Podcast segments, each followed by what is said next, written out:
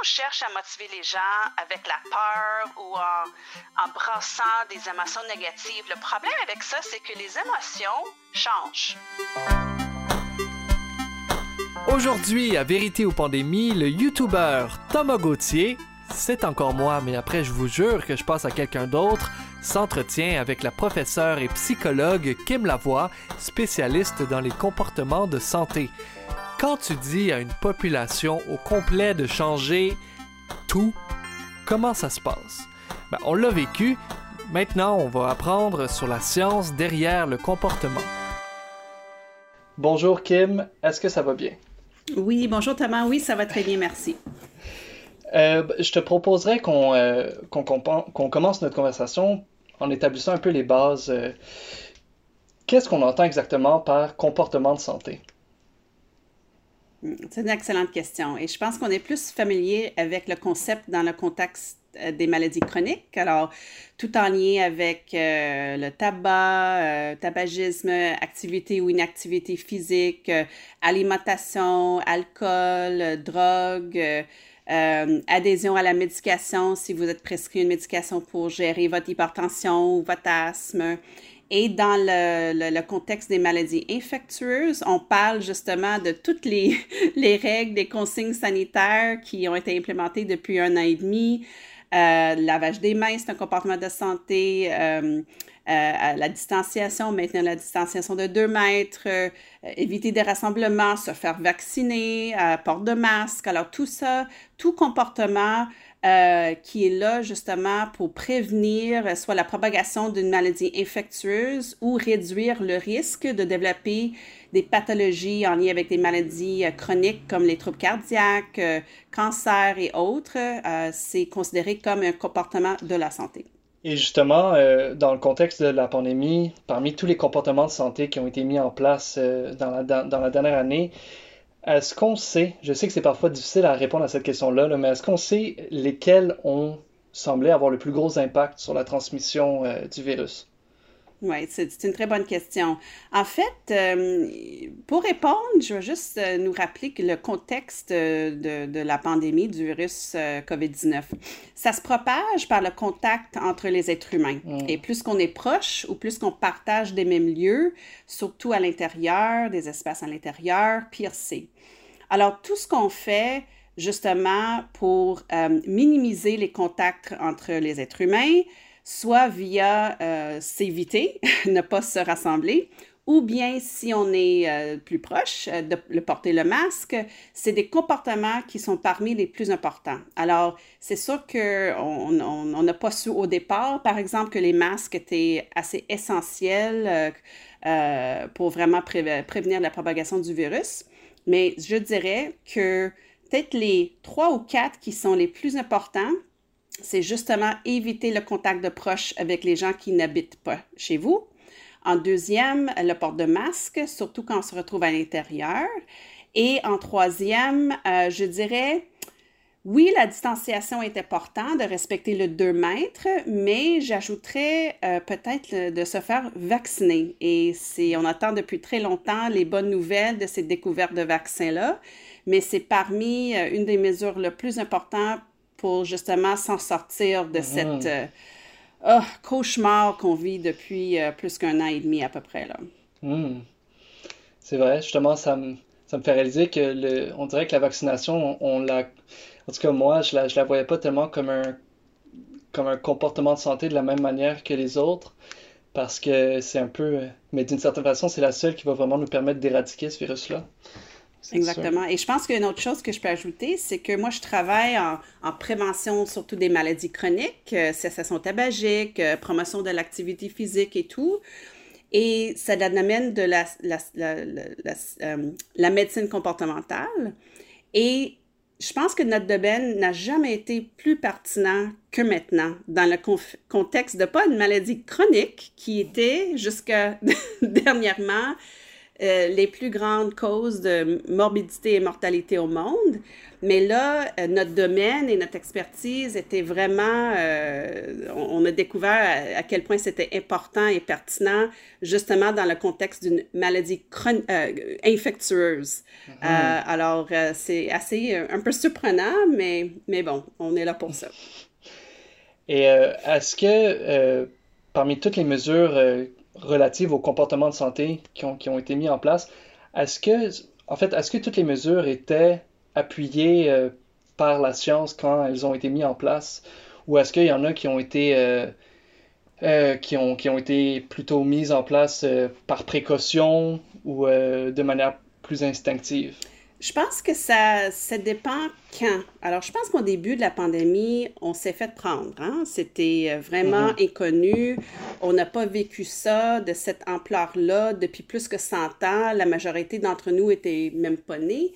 Alors, tout ça pour dire, je pense qu'il y avait beaucoup d'incertitudes au début, puis beaucoup de mesures qui ont été mises en place étaient justement mises en place par précaution en attendant l'arrivée des données probantes. Euh, je pense que le plus bel exemple, c'est peut-être le besoin de porter les masques. Mais une petite parenthèse en lien avec ça, je pense que les autorités euh, ont su que c'était important, mais le problème, c'était qu'il n'y en avait pas assez. On avait un gros problème de, de, disponibilité des masques et de d'autres équipements EPI. Euh, e Alors, tout ça pour mm. dire, leur préoccupation au début de la pandémie, c'était de réserver euh, les masques et les autres équipements de protection pour les travailleurs en santé. Ils ne voulaient pas que les gens couraient euh, à la pharmacie, euh, Amazon pour commander tous les stocks de masques et tout. Alors, je pense qu'ils sont allés avec un, peu avec prudence parce que si on regarde des recherches antérieures, des, des recherches en lien avec la grippe, ils ont fait des études très élégantes avec des étudiants justement euh, qui habitaient sur campus, dans les dormitories, whatever, euh, sur campus, euh, aux États-Unis et autres, et ont démontré très clairement que si les étudiants portaient des masques pendant la saison de grippe, le taux de grippe qui circulait justement sur campus était beaucoup, beaucoup moins. Alors, on, on avait déjà des données qui, qui, disait que c'était probablement efficace, mais je pense qu'il y avait ce petit problème de disponibilité des bouts qui faisait que hum, on était mm. peut-être un peu trop, trop lent pour l'introduire et insister. Puis il y avait aussi des... Comme moi, je me rappelle que j'ai lavé mon, mon épicerie pendant euh, quelques mois au début. Euh, oui, mais ça, c'est parce qu'on pensait au début, justement, il y avait des... Ben, en fait, il y avait des données qui démontraient que ça, ça se propageait mm-hmm. par gouttelettes qui pouvaient tomber sur des surfaces euh, et rester là pendant 24 heures et plus. Euh, et là, plus que la, le temps avance et plus que les, les, la science avance, on a plus appris que c'est, oui, ça, ça peut se propager par transmission de gouttelettes, mais aussi par mhm. aérosol. Et c'est pour ça que se retrouver à l'intérieur, dans une pièce euh, mal ventilée, trop de monde, fenêtre fermée, c'est là où les situations les plus problématiques. Euh, j'ai quelques questions aussi sur tout ce qui est euh, au niveau de l'adhésion des, des, mesures euh, par rapport à la population. Bon, déjà, peut-être si on pouvait dresser un portrait, est-ce qu'on peut dire que les Québécois, en général, ont bien suivi les mesures sanitaires dans la dernière année? Je suis très fière de dire que oui. Dans l'ensemble, depuis le début de la pandémie, je dirais que la majorité des Québécois euh, autour de 80% et plus, ont adhéré la plupart du temps euh, aux mesures principales. Je parle de lavage des mains la plupart du temps, euh, respecter les règles en termes de distanciation, voyons, porte de masque. Mm-hmm. à partir du moment où c'était vraiment établi comme efficace. La seule où on avait peut-être plus de problèmes, mais c'est pas spécifique aux Québécois, c'est quelque chose qu'on a observé à travers du monde, en fait, c'est l'évitement des rassemblements sociaux. OK? Mhm. Pas nécessairement des grands, mais surtout des plus petits. Euh, se voir entre amis, euh, visiter la famille et tout. On est des êtres sociaux et je pense que c'est celui-là. L'adhésion était beaucoup plus élevée au début de la pandémie mais c'est celui-là qui a descendu, euh, surtout depuis l'été passé. C'est revenu un peu euh, mieux euh, à l'automne. C'est descendu encore dans le temps des fêtes, c'est pas surprenant. Mais c'est celui-là que plutôt d'observer un taux d'adhésion de 80% et plus, c'était plutôt dans les 40 à 60 Alors c'est celui-là, à travers du monde, les Québécois inclus, celui-là était plus problématique. J'imagine que c'est pas super instinctif pour les êtres humains d'arrêter de, voir du monde pendant si longtemps. Mais c'est non seulement pas instinctif, mais si on pense à tout ce qu'on fait dans la vie, bien on, travaille fort, on va à l'école et tout. Mm-hmm. Mais écoute, on fait ça pour quoi? On, ne vit pas pour travailler, on vit pour voir les amis, voyager, euh, éviter du monde, euh, se voir autour de la table. Euh, alors, je pense que c'est ça qui, nous manque le plus. Et c'est ça qui m'a encouragé, en tout cas, euh, hier avec l'annonce de M. Legault, qu'on peut commencer dans, deux semaines à peu près de, voir les gens chez nous dans la cour, à l'extérieur, très important. Mais je pense que c'est le temps et je pense qu'on est rendu là. Et tu en as parlé un peu tout à l'heure, mais je me demandais, euh, est-ce qu'il y a eu des moments dans la dernière année au niveau de la, temporalité où les mesures euh, étaient, euh, étaient plus suivies versus moins suivies? Oui, je pense que dans les, les, les, grandes périodes de confinement, je parle de, mettons, mars, avril dernier, c'est là où, écoute, beaucoup d'incertitudes, les gens avaient peur, les vaccins étaient loin, Là, on a vu pas mal euh, de, des bons taux d'adhésion à presque toutes les mesures. Je dirais que plus que le temps avance, plus que l'incertitude, ça diminue, plus que les gens voient un peu, euh, bon, peut-être la COVID chez certains, chez les jeunes, c'est pas si pire. Peut-être ça coûte plus cher pour moi, tant mm-hmm. que adolescent ou tant que, jeune comme vous de, me priver de voir mes amis, de me priver de l'école, de me priver des parties à cette période de ma vie que de prendre des risques avec la COVID. Et peut-être pour certains, c'est vrai. Alors, tout ça pour dire, plus que le temps avançait, surtout encore une fois pour euh, les règlements autour des, rassemblements, c'était plus difficile. Et surtout autour des fêtes. Alors, mm-hmm. on, a, vu ça pendant les fêtes euh, en décembre passé. Cependant, M. Legault, ici au Québec, nous, a, nous ont permis de voir un certain nombre de personnes. Il y avait un peu de va-et-vient, là, juste avant les fêtes. Je ne sais pas si vous vous s'en souvenez. Mais je pense que dans l'ensemble, les gens voulaient bien respecter. Mais je pense que les gens éprouvent plus de problèmes les semaines de relâche, dans le temps des fêtes, Pâques et d'autres euh, d'autres fêtes religieuses. Euh, c'est là où on voit un peu plus de, de trichage. oui, bien sûr. Ben, c'est des périodes où on a l'habitude de se voir. Donc, euh, c'est sûr que c'est doublement plus difficile, ouais.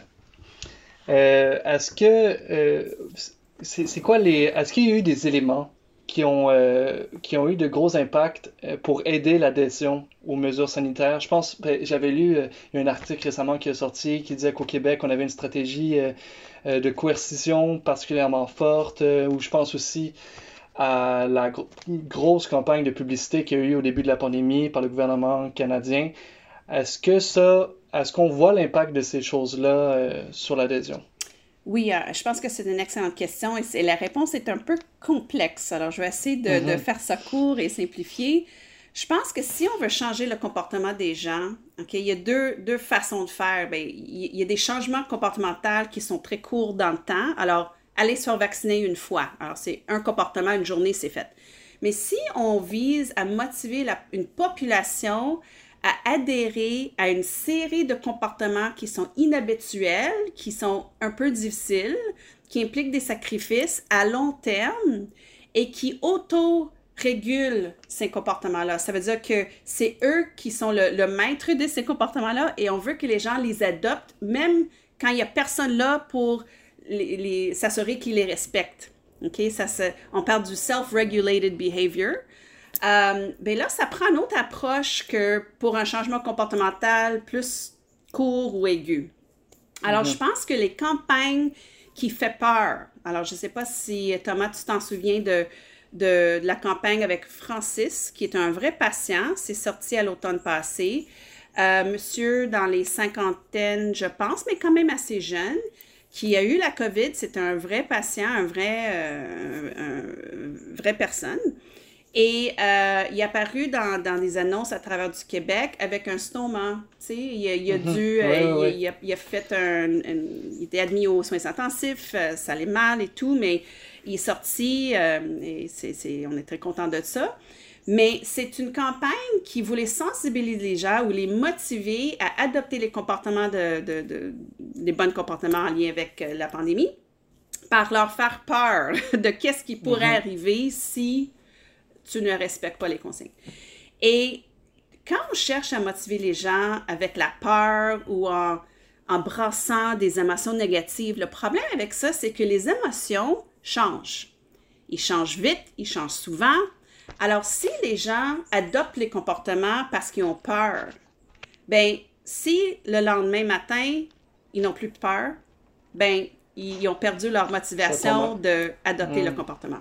Alors, dans le contexte actuel, c'est pour ça que ce genre de campagne-là, si M. Legault m'avait demandé mon avis, qui n'était pas le cas, j'aurais dit, hum, pour le genre de comportement qu'on veut motiver, c'est pas la bonne approche selon les sciences comportementales. Ça prend une autre approche qui cherche à vraiment montrer aux gens comment adopter les comportements sanitaires vont être bénéfices pour eux personnellement. Parce que autre chose, mhm. Thomas, qu'on a beaucoup entendu, c'est respecter les consignes pour protéger vos grands-parents ou les grands-parents les autres ou les vieux ou d'autres membres de votre communauté. Mhm. Mais OK, mais chez une jeune comme vous euh, qui voit sa vie passer, euh, pas de blonde ou pas de party, pas d'école, pas de travail, pour protéger quelqu'un que je connais même pas, c'est pas très vendeur. Alors, il faut vraiment rattacher euh, l'adoption des comportements euh, avec les bénéfices qui sont pertinents pour la personne. Et ça peut être différent chez tout le monde. Alors, moi, j'aurais opté plus pour ce genre de campagne. Écoute, je pense qu'une chose qu'on a tous en commun, c'est la valeur ou le besoin de déconfiner, le besoin de mm-hmm. retrouver notre liberté, le besoin ou le désir de vouloir voyager, retourner à l'école, retourner au travail, enlever le masque. Ben écoute, le plus qu'on adopte les comportements, OK, plus qu'on respecte des consignes sanitaires, le plus qu'on peut aller vers le déconfinement, le plus qu'on peut retrouver notre liberté, etc. Et voilà. Alors ça, c'est selon les sciences comportementales, une méthode beaucoup plus efficace, surtout quand on veut que les gens adoptent des comportements qu'on n'est pas là pour les surveiller. On dirait que je trouve ça un peu dommage que la, la meilleure manière de motiver les gens, c'est avec des, des motivations euh, purement égoïstes par rapport à eux. Mais, mais, mais une petite, peut-être une petite nuance, il y a certaines personnes qui vont être motivées parce que le comportement est aligné avec une valeur qu'ils mmh. ont. Mmh. Et chez les gens qui ont une valeur en lien ou des valeurs en lien avec l'altruisme, ils sont très dédiés à leur communauté. Et il y en a beaucoup de personnes qui sont comme ça quand même. Ouais. Euh, ben ça aussi, ça peut être un motivateur qu'on appelle interne versus les motivateurs externes qui sont la police. les motivateurs, ben, la police, on tape sur les doigts et tout. Bien que, Thomas, une chose intéressante par rapport, vous avez mentionné la, coercion, mm-hmm. je pense que c'est pas tant que la coercion, mais si on a une règle ou une loi qu'on n'est pas prête à assurer que les gens le respectent, ben qu'est-ce que ça communique? c'est alors, si, mettons, on dit, ben roule à 100 km de l'heure sur le Ville-Marie, mais on va jamais vous checker et il n'y a pas d'amende si jamais vous roulez à 150, qu'est-ce que vous allez faire? Euh, je vais rouler à, à 100 km/h parce que je suis une bonne personne. Est-ce que ça va être le cas chez tout le monde? non, sûrement pas, c'est vrai.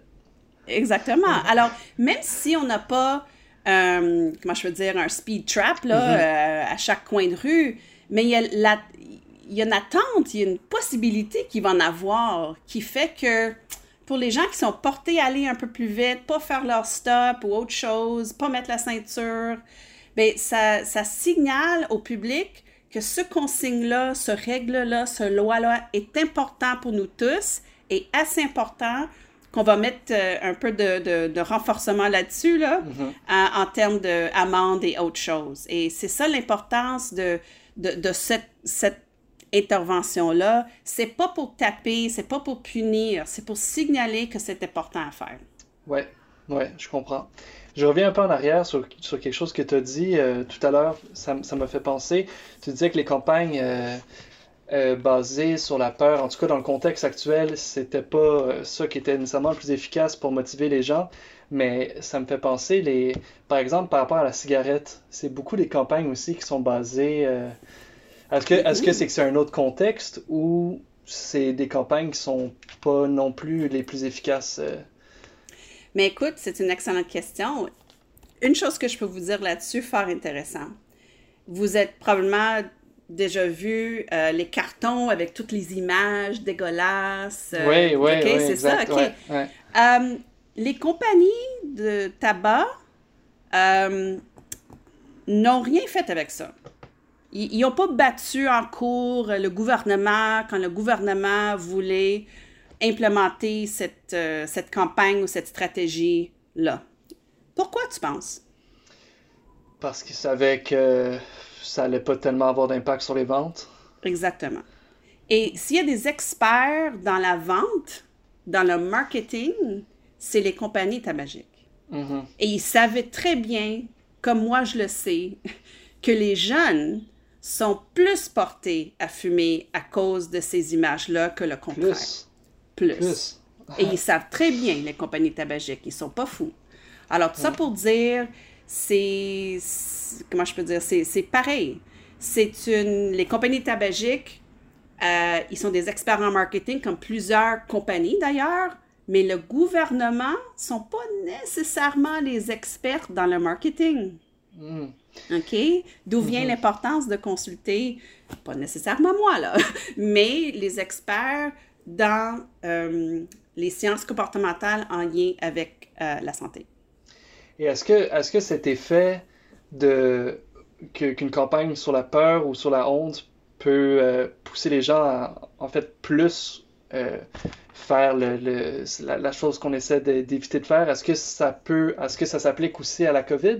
Comme par exemple, est-ce que, j'imagine que si tu dis à du monde, si tu essaies de, de, euh, de, de shamer du monde sur le fait qu'ils ne doivent pas se rencontrer, tout ça, ben ça va faire que les personnes vont juste le faire, mais en cachette. Donc ça va être plus difficile à suivre, ça va être plus difficile à communiquer à ces personnes-là. Est-ce que c'est quelque chose qu'on qu'on a vu dans Oui. le contexte de la COVID? Oui. Oui, euh, je peux vous donner un exemple très concret. À un moment donné, euh, les agentes qui étaient euh, responsables pour faire du traçage, suite à avoir annoncé à quelqu'un qui avait un test positif, ben, ils appelaient les gens, ou ils tentaient d'appeler les gens pour avoir les infos sur vos contacts, euh, vos sorties, tout ça, pour pouvoir aviser les gens de se faire tester eux-mêmes. Et ils m'ont appelé à un moment donné, le gouvernement fédéral, pour dire Kim, OK, on a un petit problème. Les gens répondent même pas à la, à- ils répondent même pas à la téléphone. Ils voient que c'est la santé publique qui appelle et euh, il nous dit pas grand-chose quand on les, quand on les a sur la ligne. Hum. Pourquoi tu penses? Alors, j'ai dit, Hum, mais parce que on est dans période de confinement et là, il vient de se faire annoncer qu'ils ont un test positif. Et là, vous êtes là pour dire qui vous avez vu depuis deux semaines. Quand techniquement, ils n'auront pas dû voir personne. Mhm. Que pensez-vous? Comment tu penses qu'ils vont se sentir quand il y a une professionnel de la santé au bout de la ligne qui demande? Et non seulement ils doivent avouer qu'ils n'ont pas peut-être respecté les consignes, mais ils doivent aussi commencer à digérer le fait qu'ils ont peut-être exposé ces gens-là, les amis, grand-maman, qui sait, là. Mm.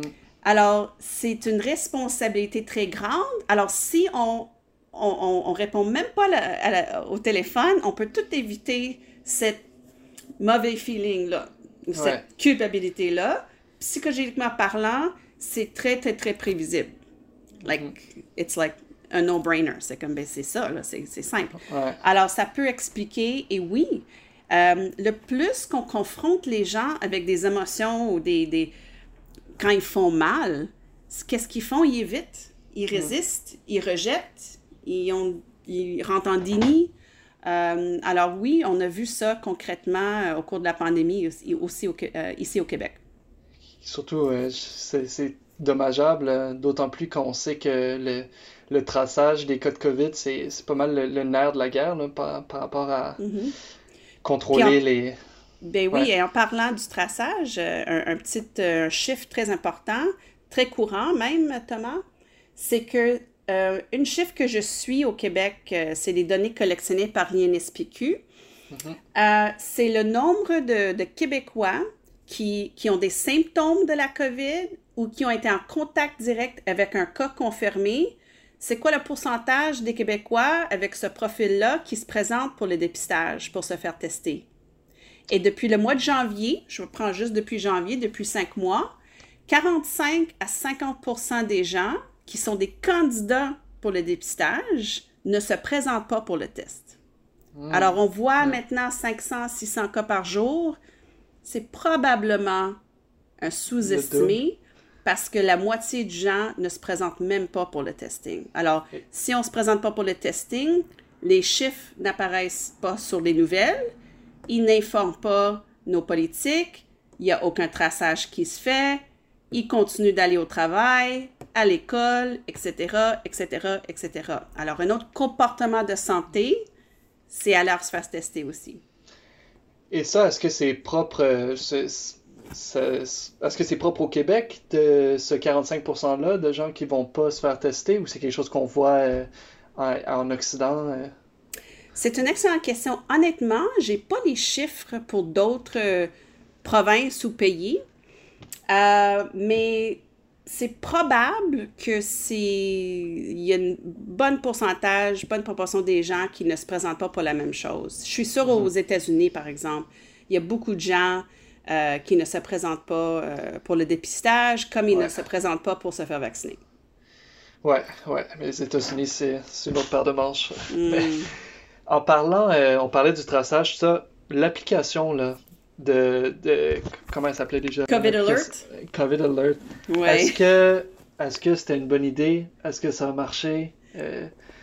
Écoute, Thomas, c'est une super bonne idée, mais c'était un, un échec d'implémentation.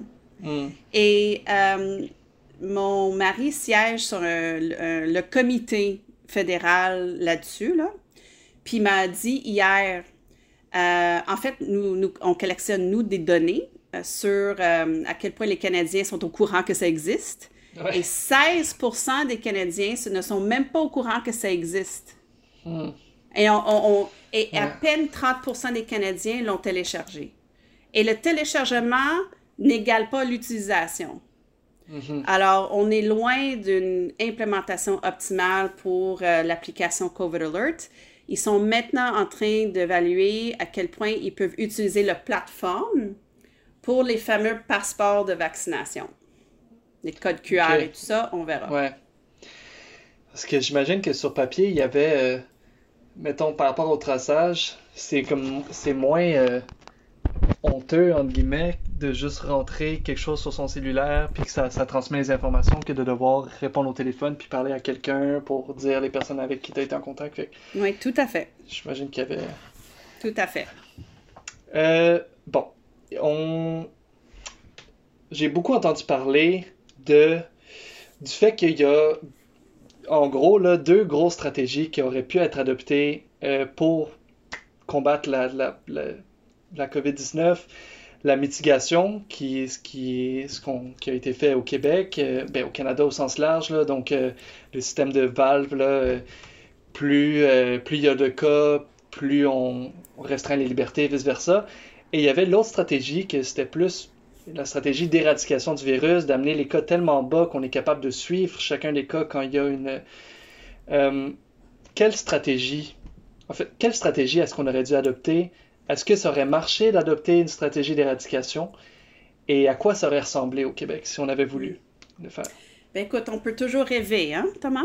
Euh, euh, écoute, je pense que c'est, c'est peut-être plus facile de, de, de se prononcer là-dessus en rétrospective. C'est sûr, ouais. Mais euh, et, et, le Québec était un peu malchanceux parce qu'une de nos problèmes initiaux au début de la pandémie, c'est que notre euh, semaine de relâche est beaucoup plus tôt que la semaine de relâche dans d'autres provinces, ce qui fait que les Québécois, on aime ça voyager, puis on a beaucoup voyagé. Même moi, j'ai j'ai passé cette semaine-là à New York, imagine, et mhm. deux semaines plus tard, ça a explosé.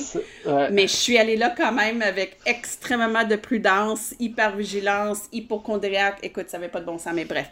J'ai pu s'en sortir, moi puis ma famille, euh, sans problème, heureusement. Mais ça pour dire, on était un peu malchanceux et à partir d'un certain nombre de cas qui circulent dans la communauté, ça devient très difficile d'adopter une stratégie de suppression. Mhm. Mais pour définir la différence entre les deux, les stratégies de mitigation, c'est vraiment de accepter un certain nombre de cas dans la communauté, mais pas trop, pas assez pour submerger notre système de santé. Ouais. Mais avec cette approche, Thomas, il faut toujours avoir un certain nombre de un certain degré de confinement, un certain nombre de, de, consignes sanitaires et tout. Alors, c'est pour ça qu'on a vécu un peu ces montagnes russes-là. On est beaucoup en réaction à l'état de, de cas, le nombre de cas, le nombre d'hospites et tout. Et à partir du moment où on, on, a embarqué sur cette approche-là, c'était un peu difficile de revenir en arrière parce que ça aurait pris plusieurs mois avec mhm. des restrictions totales pour y arriver à un taux de cas de zéro. Il faut vraiment commencer avec cette vision, cette approche-là, et l'implémenter tout de suite et rapidement, euh, comme ils l'ont fait en Australie. Mhm. Euh, parce que c'est très difficile de revenir en arrière. Le coût est excessivement cher quand le taux de cas a dépassé un certain seuil. Alors, c'est pour ça, d'après moi, que le Canada, qu'est-ce qu'ils ont fait qui nous ont empêchés de, pouvoir choisir cette approche? C'est euh, une chose qui est euh, les délais dans la fermeture de la frontière. Ça a pris très, mais très longtemps pour euh, M. Trudeau d'accepter de, fermer les frontières. C'est une des mesures de prévention le plus efficace, sinon le plus efficace selon des données empiriques, la fermeture de, de frontières. Et, euh, et l'autre chose, c'est comme j'avais mentionné, le fait qu'on avait tellement voyagé dans cette période cruciale au début de la pandémie, au début mars, et on a importé énormément de cas euh, suite à notre semaine de relâche. Mais l'approche de suppression, comme ils ont adopté en Australie, en Nouvelle-Zélande, Taïwan, entre autres, c'est là où on dit, OK, on implémente des restrictions rapidement, et ça c'est le clé, rapidement. Euh, on n'entend pas un certain nombre de cas. On dit il y a deux, trois cas, on ferme tout. Et c'est comme ça que tu t'étouffes un virus comme ça. Et c'est la manière et la répétition dans laquelle ils ont agi dans ces pays-là qui est vraiment, à mon avis, euh, la source de leur succès. Mm. Et c'est ça qu'ils ils font toujours, euh, qui fait que les gens qui habitent en Australie, par exemple, et j'ai de la famille là-bas, je suis très jaloux, euh, mais c'est la vie normale à l'intérieur du pays. Mais ils ne peuvent pas sortir et revenir. ouais, mais. Mais Australie, c'est pas si pire. Hein, Thomas, être pris à quelque part, c'est peut-être pas la pire place au monde. Ouais, je pense qu'on a tous eu des moments de jalousie, là, qu'on a vu les photos de Nouvelle-Zélande puis d'Australie. Oh, les stades, les concerts, les ah. plages, je sais. Ouais. Et donc, si. Euh, je comprends qu'on.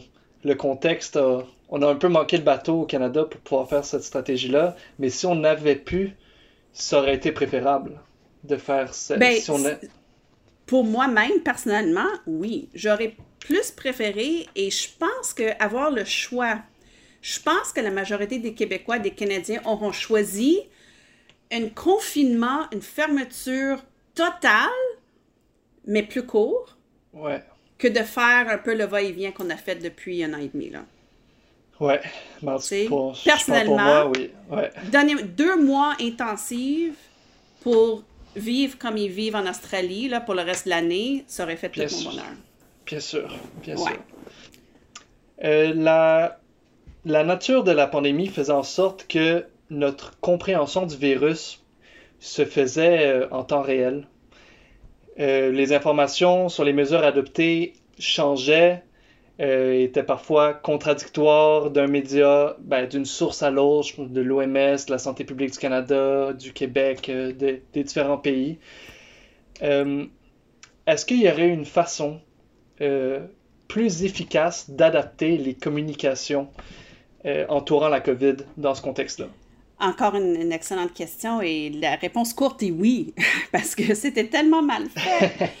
Euh, je pense que pour expliquer comment faire, les gens, pour vraiment qui acceptent et qui adoptent tout, tout ce qu'on leur demande de faire pour si longtemps, ça prend trois choses. Faut qu'ils comprennent le, besoin, la nécessité, l'importance et qu'est-ce que ça va nous donner en, en, respectant les consignes sanitaires? Alors, ça prend pas juste de savoir que voici le règlement, c'est de comprendre et d'être d'accord que le règlement est important et va atteindre un certain objectif que moi, je trouve important aussi. OK? Tu veux que les gens les gens mm-hmm. soient pas juste au courant des règles, mais qu'ils soient d'accord, qu'ils croient qu'ils sont importants. Ouais. Et le problème, je pense, avec les, stratégies de communication, la plupart focusées, à mon avis, sur quoi faire avec un peu d'explication infantilisant, sans aller plus loin ou assez loin pour prendre le temps de montrer aux gens, mais voici les graphiques qui démontrent l'efficacité des masques, l'efficacité de, de, distanciation, etc. Et si on fait ça pendant trois semaines, voici le taux de cas, ça va baisser de 3000, whatever. Alors, juste de prendre du mhm. temps, vulgariser les données scientifiques que le gouvernement eux-mêmes euh, analyse pour, pour formuler leur politique et tout. Euh, je pense que ça, ça, aurait démontré beaucoup plus de respect aux populations parce qu'on est là comme scientifique, comme professionnel de la santé, comme chef gouvernemental, pour non seulement établir des règles, mais s'assurer qu'on partage ou qu'on informe le public pour justement leur aider à prendre les décisions informées, pour qu'ils prennent des meilleures mm-hmm. décisions pour eux. Et il faut aller plus loin que juste leur dire quoi faire. Alors ça, c'est un. La deuxième critère que ça prend, c'est qu'il faut les motiver. Alors, il faut présenter les bonnes choses qui vont arriver en adoptant les, comportements plutôt que les mauvaises choses qui vont arriver si on les adopte pas. Ça, c'est un modèle de modèle de punition plutôt que de renforcement positif qui est nettement moins efficace. Euh, plutôt de, taper ton chien quand il fait pas son affaire, ben tu lui donnes un petit biscuit et le chien va plus euh, répondre au biscuit qu'au tape. OK? C'est un, peu le même principe. Et la troisième chose, Thomas, qu'on a besoin de faire, c'est de faciliter l'adoption des comportements sanitaires. Alors, si on demande aux gens, ben il faut porter le masque partout, mais il faut que les masques soient disponibles et abordables. OK? exemple. Euh, si vous voulez que les gens euh, font du télétravail ou qu'ils restent à la maison quand ils ont des symptômes ou quand ils attendent des résultats de leurs tests, il ben, faut les compenser pour ça parce que sinon, les gens vont devoir se présenter au travail pour payer le loyer. Alors, il faut faciliter l'adoption de certaines consignes sanitaires et tout. Euh, alors, ça prend les gens, il faut qu'ils soient d'accord, qu'ils comprennent quoi c'est important, il faut être motivé, il faut qu'ils voient des bénéfices, il faut qu'ils ils, voient que c'est possible de les adopter. Il faut faciliter la tâche pour les gens. Alors, ça implique un peu une approche, euh, on peut dire, multisystémique, là. C'est pas juste euh, au, à, l'individu, mais il faut mettre aussi des systèmes en place dans la communauté et autres pour justement supporter la population à, bien euh, respecter les consignes.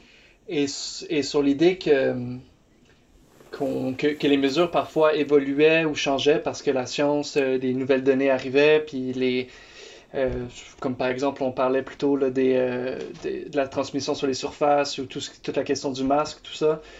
Est-ce qu'il y aurait une façon de, comment dire, de mieux expliquer cette réalité-là de la science à la population pour que ça soit moins bizarre en quelque sorte que les mhm. consignes soient changent?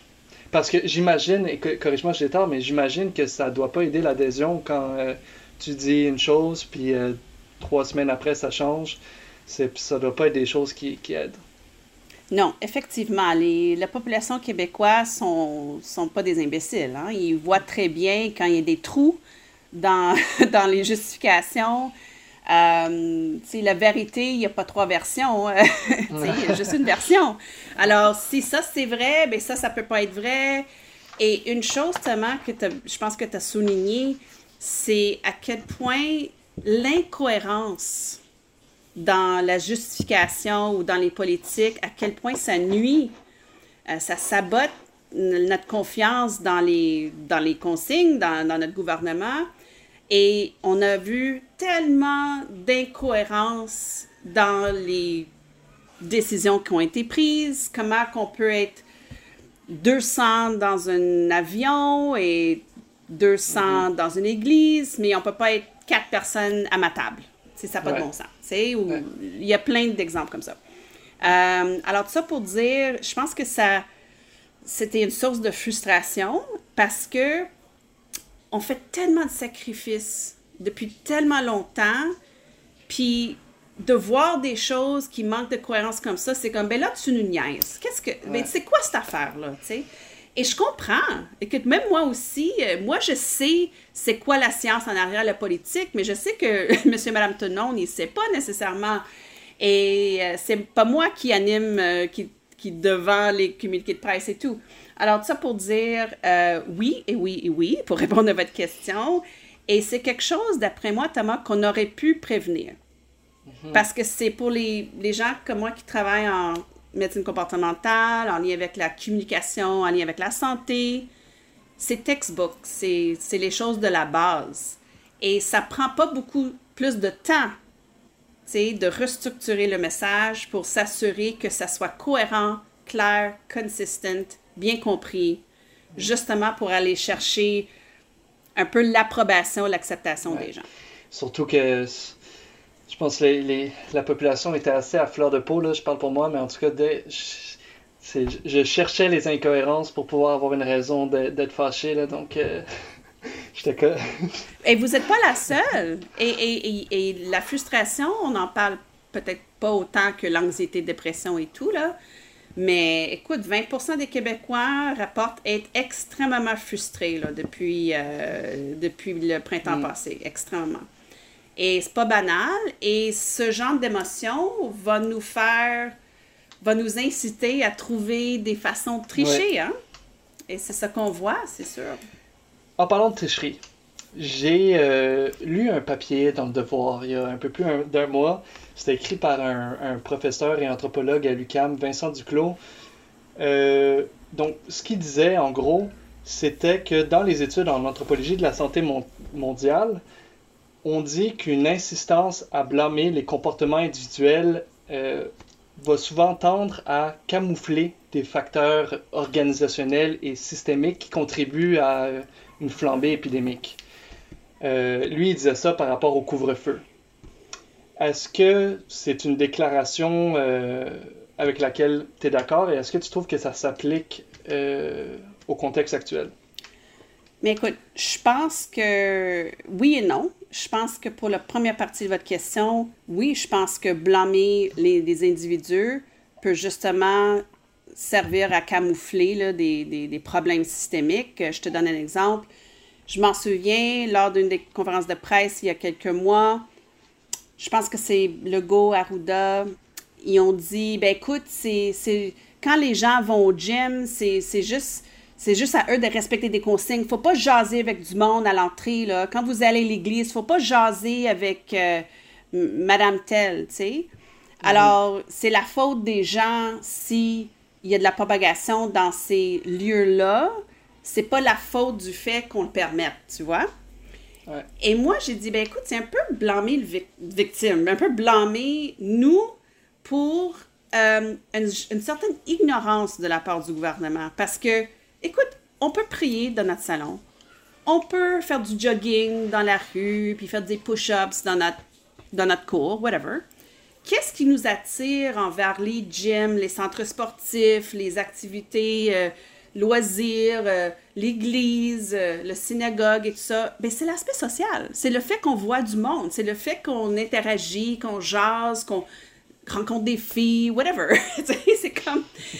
Et c'est tellement évident, à mon avis, et de, de, de, dire ça, j'étais euh, un peu, euh, vite fait, j'aurais dit scandalisé, mais un peu comme déçu, tu sais, parce que ça démontre une certaine ignorance de l'être humain. Mm-hmm. OK? Euh, alors, je pense que M. Duclos a raison là-dessus. Pour le couvre-feu, et j'étais déjà en entrevue avec lui à la radio, et non, je ne suis pas d'accord avec lui pour le couvre-feu. Euh, pourquoi? Et c'est pas une question de mon opinion, c'est une question de mon interprétation des données. Alors, je suis certaine que malgré le fait que le gouvernement Legault manque un peu d'habilité de communication, euh, il se base quand même sur des données probantes ou les meilleures données qui existent dans le moment. Et pour le couvre-feu, je vous donne deux exemples que je partage la plupart du temps pour justifier le potentiel du couvre-feu. Euh, premièrement, en France, euh, octobre dernier, 2020, 30 000 cas par jour. 30 000. Et M. Macron disait, oh, il faut qu'on fasse de quoi, ça n'a pas de bon sens. Puis il avait raison. Alors lui, il avait implémenté un couvre-feu plus sévère que nous. 6 heures le soir, il faut que tu rentres chez vous. Mhm. Et il l'avait implémenté à travers du pays, pas mal. Il y, avait très peu de régions qui n'étaient pas touchées par ça. Mais en deux mois, rendu mi-décembre, le 30 000 avait diminué à 3 000. Quand ça aurait dû continuer à augmenter avec 30 000 cas qui circulent. Il a dû couper de façon drastique l'interaction entre les gens parce que c'est le mode de, transmission.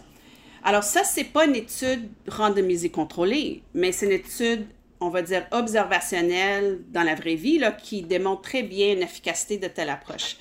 Une autre étude qui est sortie fin novembre en Nature Human Behavior démontrait ils ont recensé les 46 mesures de prévention qui ont été implémentées depuis le début de pandémie au monde et ils les ont mis en rang d'efficacité pour réduire la propagation du virus et réduire la mobilité des gens et les lockdowns, les confinements totaux, qui sont les deux qui représentent les couvre-feux, dans le fond, étaient en cinquième et sixième rang sur 46. Alors, ça, c'est juste deux exemples. J'en ai d'autres, mais on n'a pas toute la journée. Euh, pour, pour dire que le couvre-feu avait une, base empirique euh, au moment de son implémentation. Troisième chose, euh, écoute, comment ça se fait que Alberta, partout au Canada, c'est l'enfer, là, avec, avec les cas en ce moment? La troisième vague était parmi les pires pour eux. Et je pense que c'est parce que le Québec, depuis Noël, on a les mesures les plus sévères, à l'exception peut-être des maritimes, certaines provinces maritimes, mais dans les grandes provinces, les, politiques les plus sévères, incluant le couvre-feu. Mhm. Pourquoi, Thomas, le couvre-feu, d'après moi, a contribué à notre taux de cas actuellement? Parce que les, 80 à 90% des éclosions à l'heure actuelle, Thomas, se, se, se passent, se retrouvent dans deux milieux. Travail, école. 80 au Québec, 90 à Montréal. Pourquoi? Parce que c'est les seules deux places où on se voit.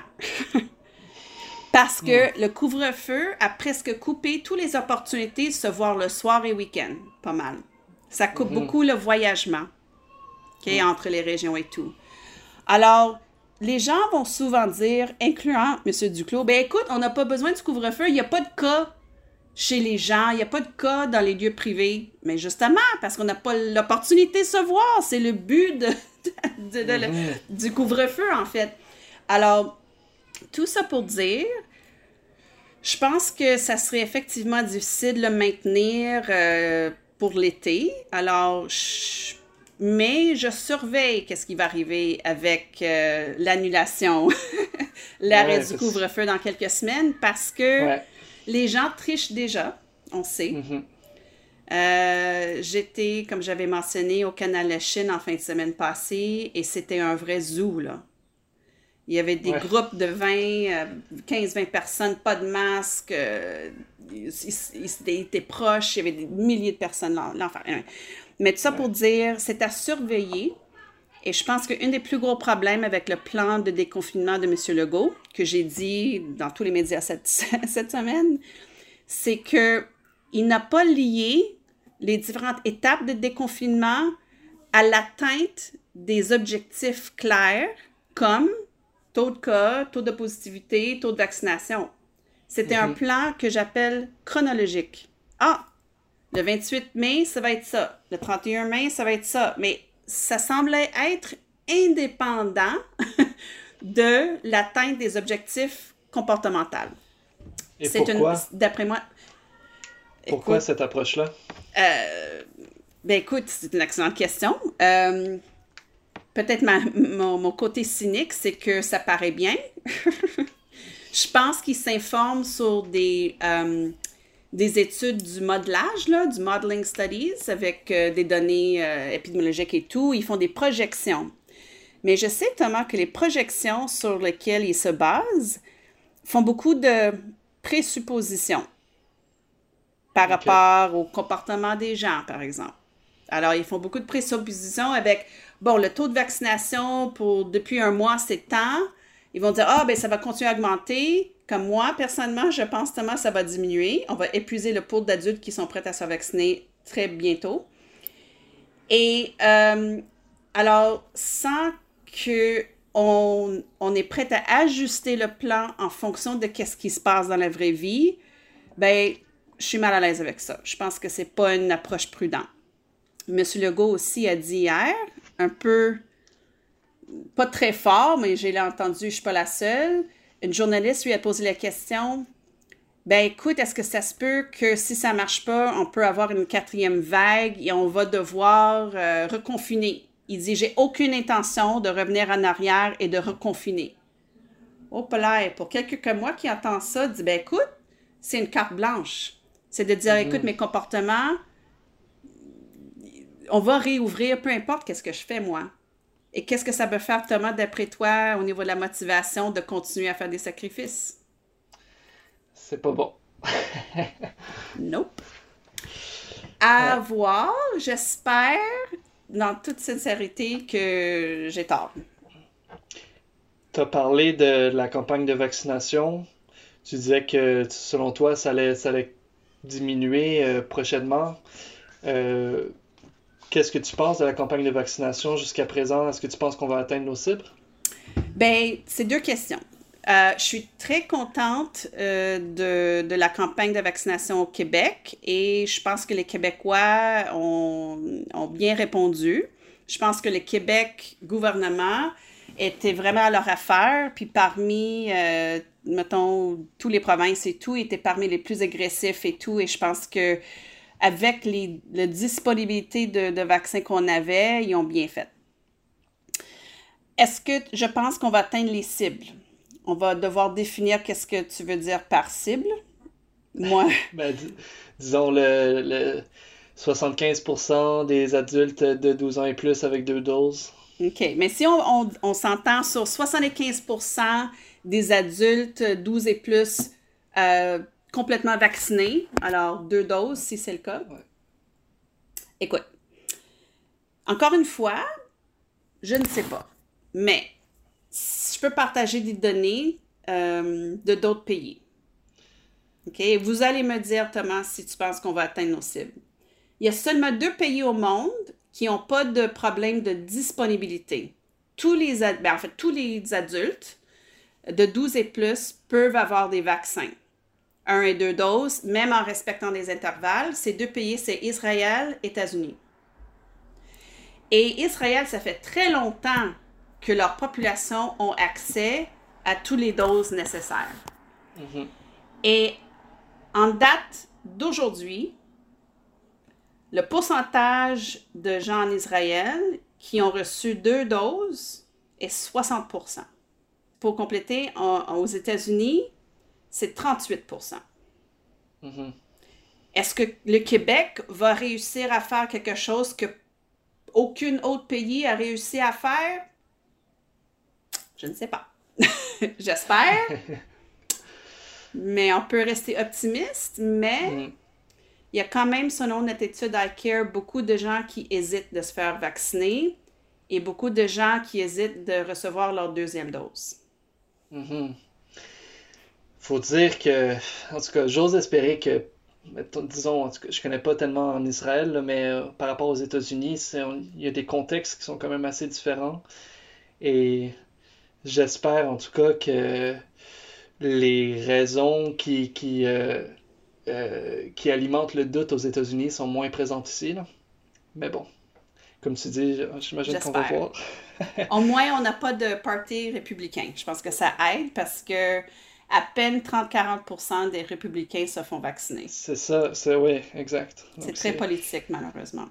C'est ça. Et euh, aussi, bon, pendant qu'on est dans la, vaccination, ça m'a fait penser à quelque chose. Euh, il, y a, y, a, depuis, euh, ben, en fait, depuis que la vaccination des jeunes est commencée, il y a une espèce de, une peur que les jeunes vont pas se faire vacciner, que, en tout cas que, que je perçois dans, dans, les médias ou chez les politiciens, et que j'ai de la difficulté à comprendre en fait parce que moi, autour de moi, tous les, tout le monde veut se faire vacciner, tout le monde est soit déjà vacciné ou à son rendez-vous. Donc, euh, je voulais t'entendre là-dessus. Est-ce que tu sais, est-ce que c'est une peur qui est fondée, cette peur de, du refus de vaccination chez les jeunes? Mais vous parlez des jeunes, mettons, de 18 à 25 ans, genre? Moi, je pense qu'il parlait euh, des 35 ans et moins, là. Euh, OK. Tout particulièrement, je pense, les 18-24 ans, c'était les pires, là. OK. Mais selon nos données, les, le profil des gens qui sont le plus hésitants, c'est pas forcément des jeunes, mais c'est plus des femmes euh, comparativement aux hommes et c'est plus euh, un peu les 25-30 à 50 ans. C'est un peu cette tranche d'âge-là. Euh, écoute, c'est, je partage un peu votre curiosité parce que dans le fond, les jeunes sont peut-être le plus, euh, ils ont peut-être le plus, en guillemets, d'expérience avec la vaccination, là, ou bien c'était le plus proche. Les, les, vieilles comme moi, à part que vous faites beaucoup de voyages, on n'a pas on, on s'expose pas beaucoup à la vaccination. Euh, je pense qu'on a moins de maladies chroniques aussi quand on est jeune pour un peu euh, interagir avec le vaccin. Mais honnêtement, le profil des gens qui hésitent plus, c'est, selon nos données en tout cas, c'est plus des femmes dans cette tranche de 30 à 50 ans. Bien que une hypothèse que j'ai pour des, que j'ai pour des jeunes, c'est que c'est peut-être en lien avec la perception que c'est pas nécessaire ou c'est pas important. Euh, soit parce qu'ils ont entendu depuis le début de pandémie que la COVID chez eux, c'est pas si pire, euh, vous, vous écoute, euh, c'est plus léger chez vous. Alors, ils peuvent sous-estimer le, besoin de se vacciner en fonction de ces messages-là. L'autre chose, euh, écoute, euh, je sais pas, peut-être vous avez plus d'idées que moi, mais peut-être pour moi, c'est l'hypothèse. L'autre peut-être que je peux ajouter, peut-être, c'est qu'on sait qu'il y a beaucoup de jeunes qui, qui ont eu la COVID, et on sait aussi dans nos données que les gens qui ont testé positif de tout âge sont, ont moins d'intention de se faire vacciner. Et peut-être c'est une mhm. question de manque de compréhension, ils ne croient pas ou ils ne savent pas que c'est nécessaire de vous faire vacciner anyway. Mhm. Euh, mais bon, peut-être on a un peu d'éducation à faire à ce niveau-là. Ben moi, c'est sûr, j'ai une perception peut-être euh, plus cynique ou euh, euh, je pense que c'est la, perception des non-jeunes à penser que les jeunes sont, veulent pas se faire vacciner. Oui, mais en fait, c'est un bon point, ça. Et si je peux vous, vous lancer des fleurs, euh, souvent, les gens euh, ou les journalistes m'ont posé des questions. Ah, c'est plutôt des jeunes qui n'écoutent pas des consignes et tout. Je dis, ben, écoute, juste pour être clair, nos données démontrent que les jeunes respectent moins comparativement à d'autres trans d'âge mais quand même très peu, et la majorité des jeunes les respectent.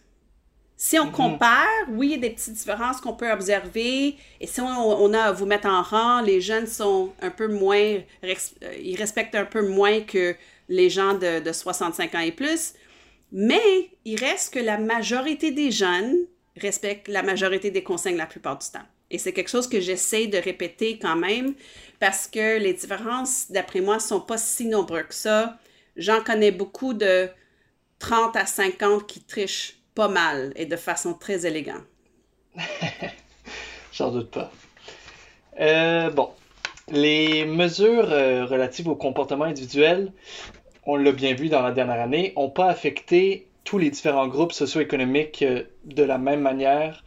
On pense au,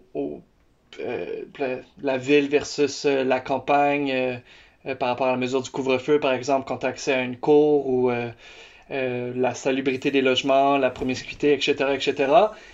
Est-ce qu'il y aurait une façon et si oui, comment de mieux prendre en compte les inégalités sociales dans les stratégies de santé publique qui ont été mises en place?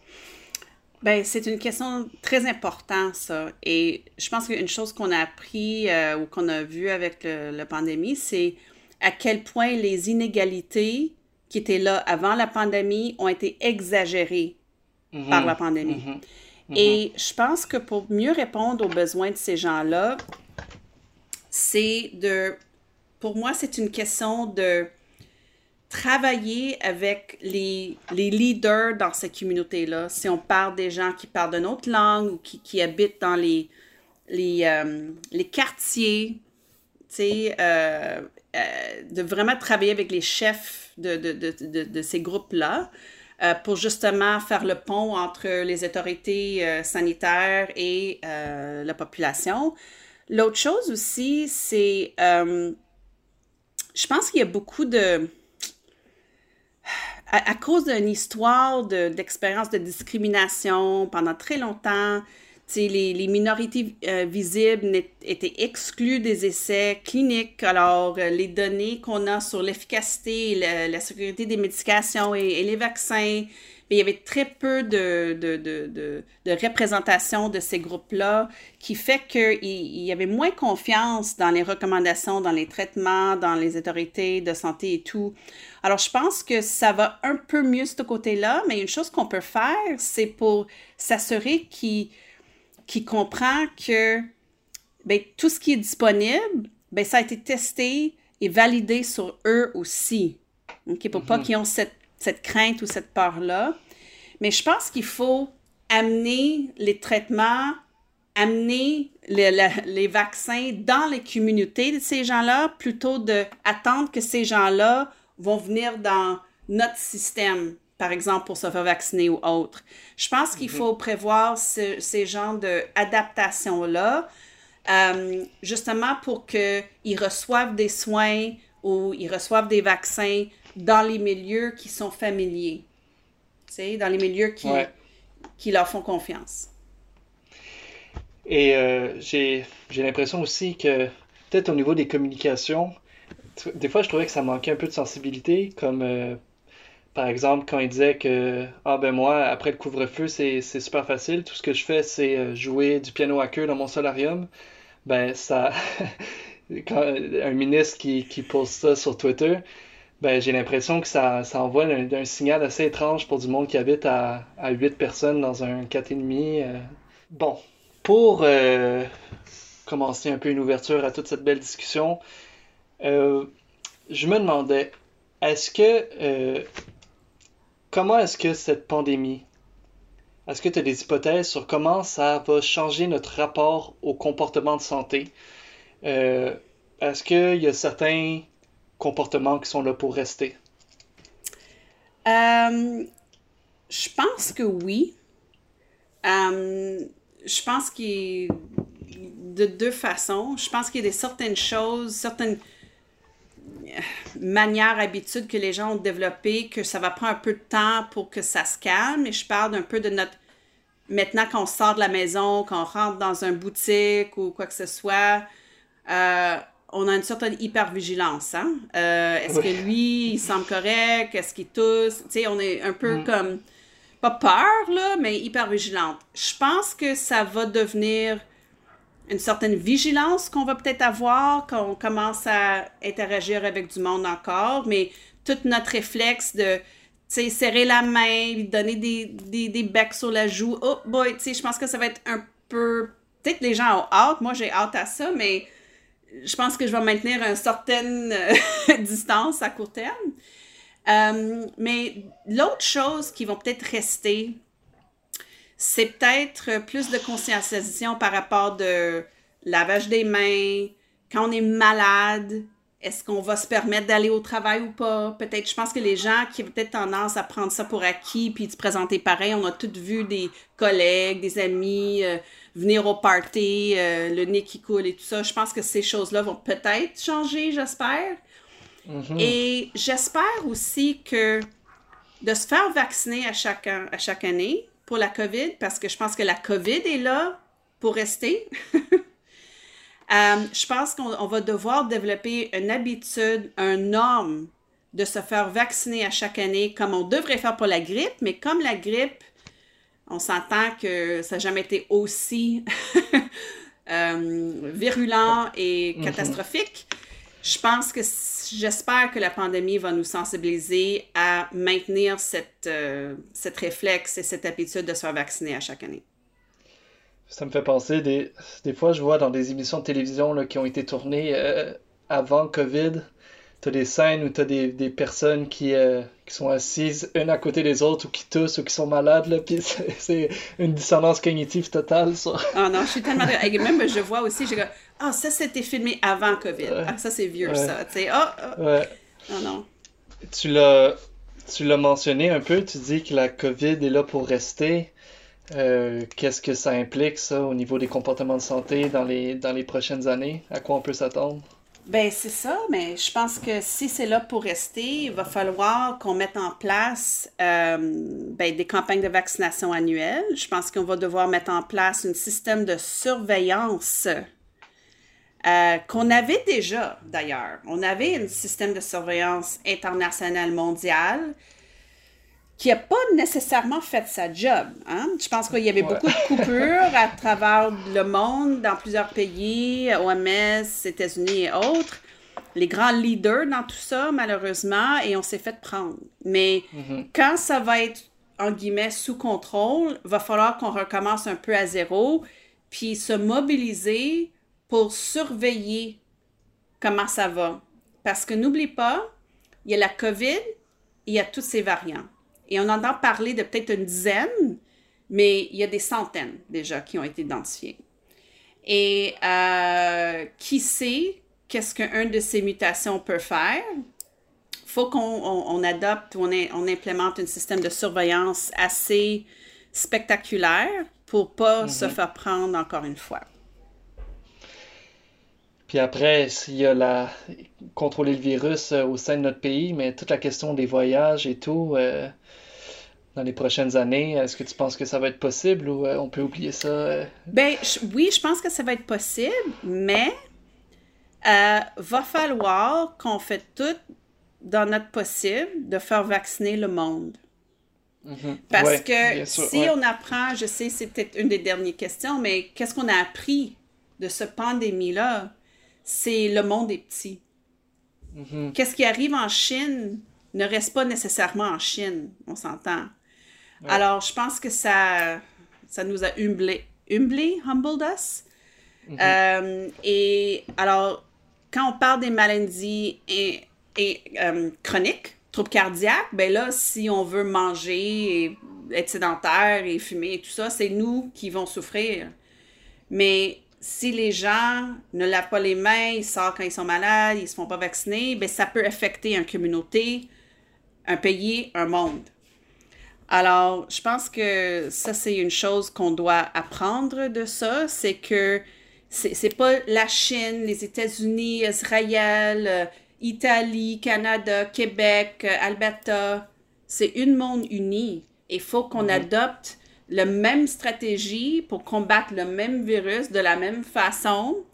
Et moi, j'aimerais ça voir euh, plus de pays euh, avec des, des biens, là, euh, envoyer plus de vaccins aux pays qui n'en a pas. Parce que c'est un peu ignorant de penser qu'on peut juste protéger nos mondes. Je pense que oui, à court terme, il faut prioriser ça. Mais euh, je pense que pour qu'on soit toutes libres et on retrouve toute notre liberté, justement en lien avec les voyages, il faut que le monde soit vacciné. Et c'est très inégal en ce moment. Absolument. Si je me trompe pas, le Canada a reçu en plus des doses de Covax, là, de... en tout cas, ça, c'est La discussion, honte. La honte. Ouais. Bon, tu l'as, ben, t'en, as parlé un peu, mais je sais pas si tu as des choses à ajouter. Euh, qu'est-ce que tu voudrais qu'on retienne euh, de, de, cette pandémie? Je pense que c'est trois choses. Euh, une chose, c'est le pouvoir de nos comportements individuels pour faire face et surmonter une pandémie globale. On n'est pas impuissant, malgré le fait que plusieurs personnes ont senti impuissant. On n'est pas impuissant parce qu'on contrôle qu'est-ce qu'on fait, nous. Et face à le virus, au virus, bien, ça se propage à cause ou à cause pas des comportements humains. Et c'est des choses qu'on contrôle tous. Alors ça, c'est une chose. Ça nous rappelle l'importance des, des, comportements de santé. Deuxième chose, il faut agir rapidement. OK? Euh, être plus proactive que réactive, c'est sûr. Euh, être décisive, euh, avoir des messages clairs et consistants, mais surtout agir de façon rapide. OK? Et en troisième et en dernier, une chose que j'ai appris, c'est que, un peu en lien avec ce que j'avais dit tantôt, on va y arriver ensemble on va pas arriver du tout. Alors, je pense que c'est ça l'essentiel de l'apprentissage de, de la pandémie COVID-19. Là, c'est le moment où il faut que tu me poses la même question. ben écoute, je vous pose la même question, les apprentissages euh, de votre côté. Euh, ben moi, j'aimerais qu'on euh, j'aimerais qu'on garde en mémoire les problèmes structurants qui étaient déjà présents ici au Québec et les inégalités qui ont été mis en lumière par cette, par, par cette pandémie-là dans la mm-hmm. dernière année. je pense à la fragilité de notre système de santé, je pense au sous-financement des CHSLD, je pense aussi à, l'importance pour tous les citoyens d'avoir accès à un logement euh, salubre et abordable. Et euh, c'est d'autant plus pertinent dans le contexte actuel de, crise de crise du logement à Montréal. Oui. Ben écoute, je suis tellement d'accord avec vous et alors je vous invite peut-être à participer la semaine prochaine, le 26 mai, à je pense que 10h ou 10h30 l'Institut de santé et société de l'UCAM, euh, on a un panel, euh, un genre de série de présentations euh, qui traite ce sujet-là, l'impact de la pandémie en termes des inégalités sociaux et tout. Et moi, je vais être là pour présenter des données de notre étude iCare, justement, tout ce qu'on voit en termes d'impact en fonction du revenu, en fonction de euh, si vous êtes une minorité visible, etc., euh, etc. Et c'est assez spectaculaire les disparités qu'on a observées, effectivement. Intéressant. Ben moi, je serai, je serai à l'écoute, mais j'imagine que quand ce podcast va sortir, ça va déjà être passé. Donc, euh... Ben, je pense que ça va être enregistré. Alors, les gens ah. vont pouvoir peut-être l'accéder en rétro. Il n'y a pas de problème. Parfait. Kim Lavoie, merci beaucoup d'avoir euh, répondu à toutes mes questions. Ça fait le tour de mes interrogations et euh, j'en sors moins stupide qu'avant. ben, merci beaucoup à toi, Thomas Gauthier. Ça m'a fait vraiment plaisir. Et dernier message, allez vous faire vacciner? Pas vous, là, mais tous les gens qui nous écoutent. On se fait vacciner. Excellent.